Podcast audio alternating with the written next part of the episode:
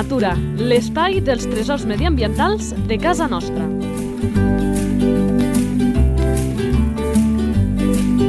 Un espai conduït per Francesc Balanyà. Conduït, però sempre acompanyat eh, de bona gent que fan que aquest espai sigui possible. Gent que ens regala els seus coneixements, la seva passió.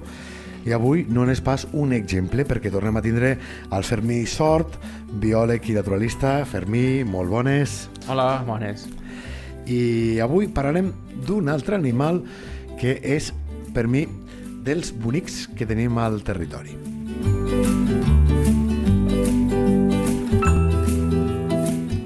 La fitxa tècnica. Anem a descobrir quin és. Nom comú. Rata cellarda. Nom científic. Heliomis quercinus.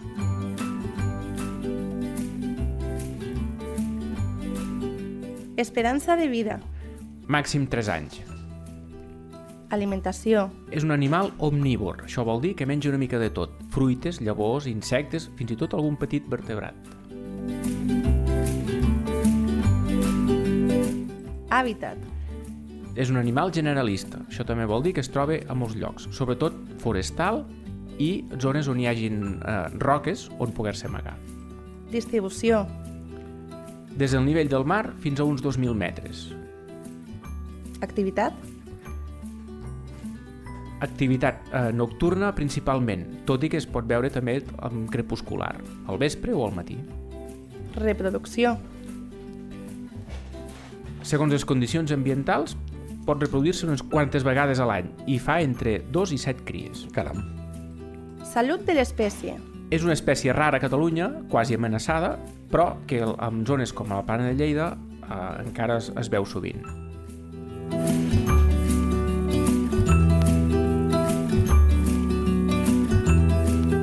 Curiositats.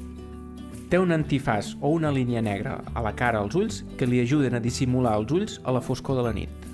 I de fet és poder el tret de distintiu més fàcil per, per identificar-lo, eh? Sí, Relació amb els humans. sovint es troba en cases o, o per exemple, en, en palots de fruita o magatzems on s'alimenta de, de fruita. Comportament. Viu en grups familiars. És una espècie arborícola, això vol dir que puja als arbres i fa nius, eh, utilitza els nius de forat de conill, entre altres. I el que ara l'hem apuntat una mica, però el desgranarem un pèl més. Identificació a la natura. És un petit mamífer que ja és mida de rata, una mica més gran, té un antifàs negre, té les, unes orelles grans, uns ulls grans i sortits, és blanc de la panxa i color marró de l'esquena i té una cua llarga acabada amb un pinzell de pèls. Problemàtiques.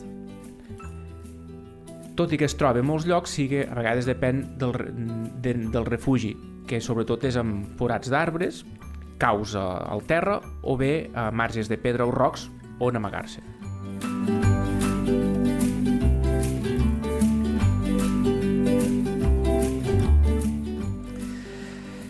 Abans parlàvem de l'hàbitat i eh, si ho escolteu al primer podcast que participava el Fermí fa aquesta investigació, mm, aquesta recerca diferents punts que no els vam explicar per cert en el darrer podcast de quins mamífers, petits mamífers s'hi troben allà i els que esteu treballant eh, heu arribat, no sé si amb una conclusió però com a mínim una estimació de què passa amb la seva relació amb l'esquirol, explica'ns. Sí, pel que, pel que es veu a, a, a Catalunya, sembla ser que les zones on hi ha esquirol, és a dir, els boscos on, encara, on hi ha esquirol, no hi ha rata cellarda, i a les altres zones que també són una mica forestals on no hi ha esquirol, com en el cas de, de moltes zones de la plana de Lleida, que també hi ha arbustos i altres arbres, s'hi troba la, la rata cellarda. El motiu és perquè les dues espècies competeixen entre elles, per l'hàbitat i pel menjar. però no deixa de ser curiós perquè amb altres animals eh, competeixen entre ells i, i podem trobar una coexistència, no? Eh, segur, que ha, segur que és evidentment competència, però, però tan forta perquè predomini una o altra espècie no deixa de ser curiós, eh? Perquè segurament hi ha menys, menys refugis Mm. que troben, llavors per això competeixen més. I per això abans es apuntaves que és important que tinguin els, els seus refugis perquè també permeten que hi hagi més salut de, de l'espècie. Jo només n'he vist una i recordo que més va ser molt curiós a l'estany d'Ibars i Vilassana de nit, vaig anar-hi de nit, amb, aquell, amb aquella torre de fusta que hi ha per, per mirar els ocells, aquella guaita, estàvem a dalt, amb tres persones, i vam començar a sentir un soroll, i era la rata cellarda, però que estava transportant les cries, eh, no sé si vam ser nosaltres que la vam molestar o ja ho tenia previst, però clar, va haver fer el recorregut diverses vegades i saltant i emparrant-se amb, amb la cria agafada va ser un espectacle, més la teníem molt a propet, perquè clar, no podia passar per un altre lloc, i la vam estar veient, pues, això, fent el, el trasllat de, dels seus petits durant, durant una estona, va ser molt bonic. Bé, bé, jo no, no, no, no ho he vist mai, però sí, segurament potser va canviar de refugi perquè es va sentir espantada, no, no, no per vosaltres, sinó per alguna altra cosa, i va canviar de refugi i amb, i amb el refugi transportava les, les seves cries.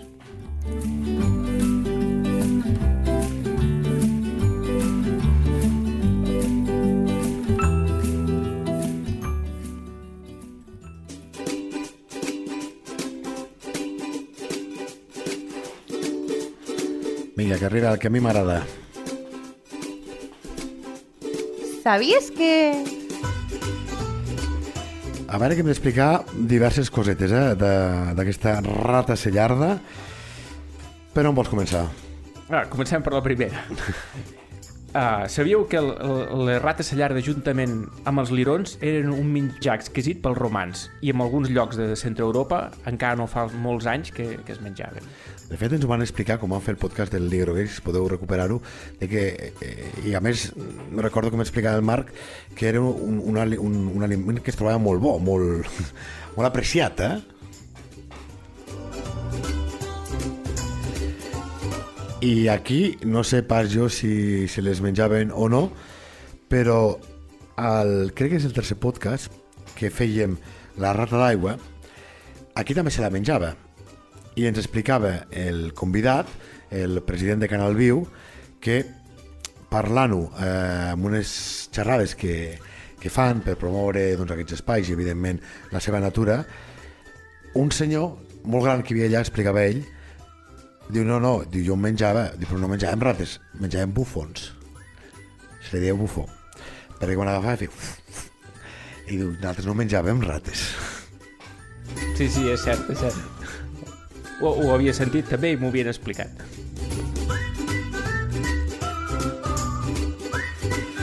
Clar, és que la paraula rata, menjar rates, eh, queda lleig.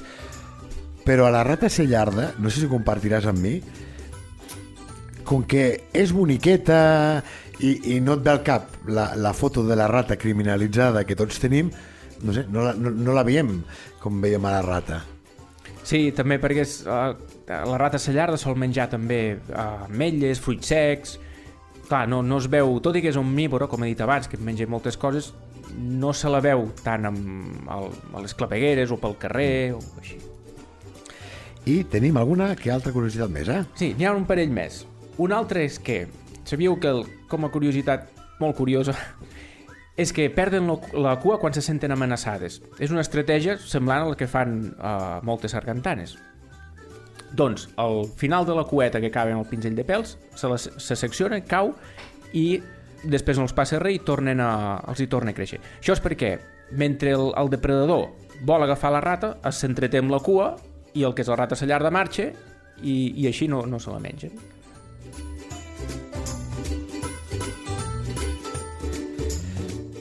Que ara ens ho explica el Fermí, però ell al principi va tindre un ensurt perquè no sabia aquesta informació. Explica'ns, va. Què et va passar? Amb un parany. Sí, jo el primer cop, sí, abans de, de, de llegir-ho mirar-ho, és amb un d'aquells paranys que fiquem per fer el seguiment de petits mamífers, doncs em va sortir un trosset, o la cua, un trosset de cua sencera, i pensava, però no hi veia ni sang ni es veia res. I pensava, coi, això no, no, no és normal. I resulta això, que a l'entrar has d'estressar, com molts animals bueno, mm. quan s'intenten agafar, i, i li, va, li va caure el trosset de cua. Una cua que acaba com emplomillada, no? que acaba una mica més gran. Us imagineu una cua de rata, eh, ans el contrari, eh? Sí, és rodoneta però està molt recoberta de pèls i a més al final té això, té com un pinzell de pèls. I clar, eh, això que ens explica el, el Fermí és una curiositat important perquè, clar, ho sabem amb les sargantanes, els crancs també a la mínima perden les, eh, les pinces com a mecanisme de defensa, també els hi creixen, però amb mamífers? Sí, jo no, és- no conec mamífers que perdin cossis pel camí. No, no, gairebé diré que és l'únic uh, l'únic mamífer que, que ho perd. També els ratolins, a vegades se'ls hi pela la cua, però no la perden. No, és a dir, se'ls hi separa la pell, però no secciona, com en aquest, com en el cas de la rata sallarda. Però és un mecanisme, eh, que el tenen molt fina i així els hi cau, i això, el depredador, qui se'l vulgui menjar, s'entreté amb la pell, o en aquest cas el trosset de cua, mm. mentre l'animal pot, pot escapar. Vinga, va, que ens en queda una altra de curiositat.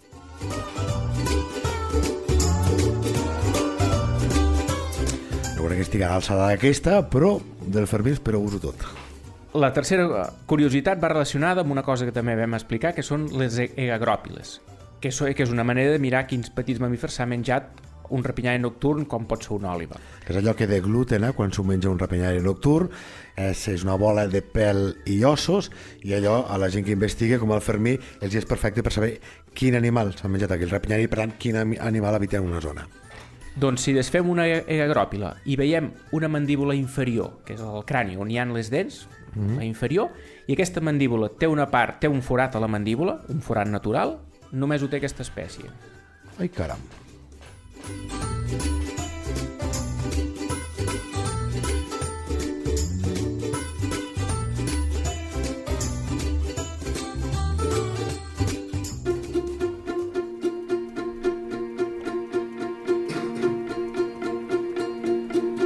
Natura a punta de llengua.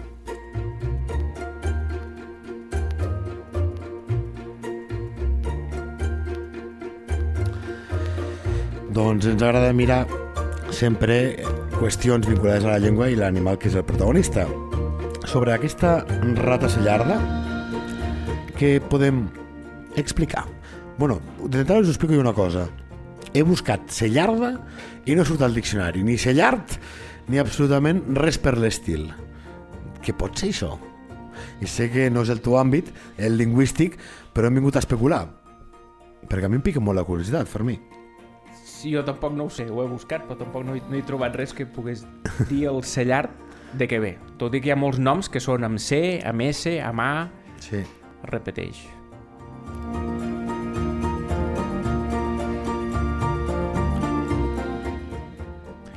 Sí que els noms, hi han altres noms que se li diu rata cellarda, que se li pot dir liró, també perquè s'assembla amb el liró gris, però també la gent li parla de liró.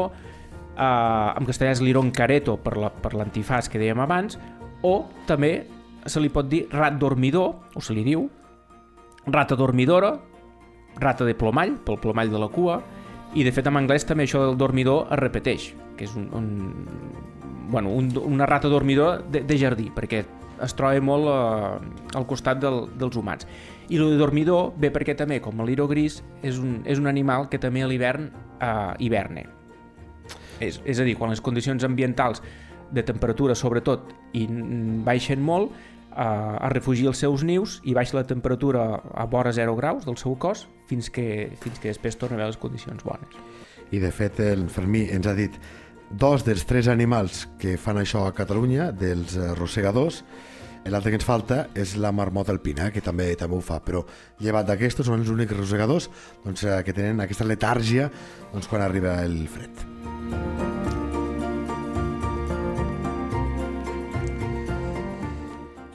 Que no ho hem dit, però és un animal que això no s'hauria de fer, però és curiós d'explicar que la gent ha domesticat.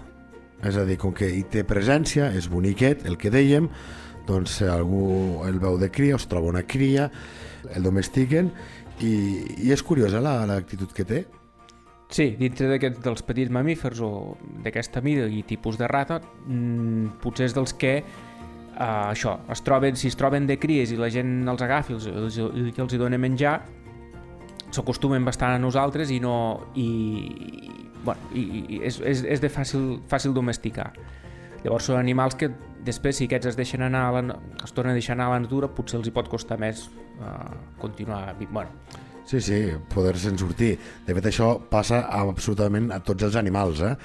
Eh, per això, per exemple, quan arriben a un centre de recuperació de fauna o com ens explicaven al zoo del Pirineu, doncs l'objectiu eh, és que allà estiguin el menys temps possible, que no s'acostumin als humans, perquè després se puguin valdre si mateixos com havien fet fins llavors per seguir vivint al seu medi natural.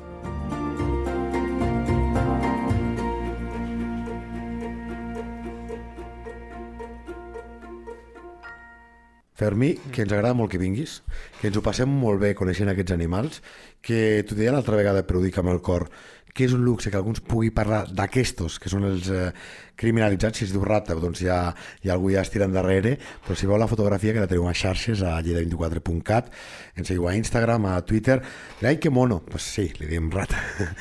T'enganyarem un altre dia perquè ens expliquis més animals? D'acord, perfecte, jo encantat. Encantat de ser enganyat, doncs eh, t'esperem properament. Un plaer, gràcies. Fins ara.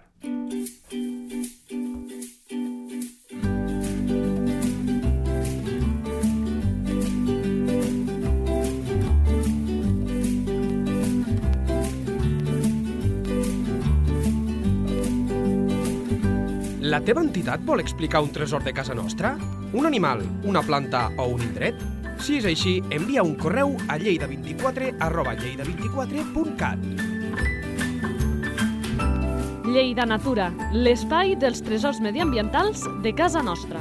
Un espai conduït per Francesc Balanyà.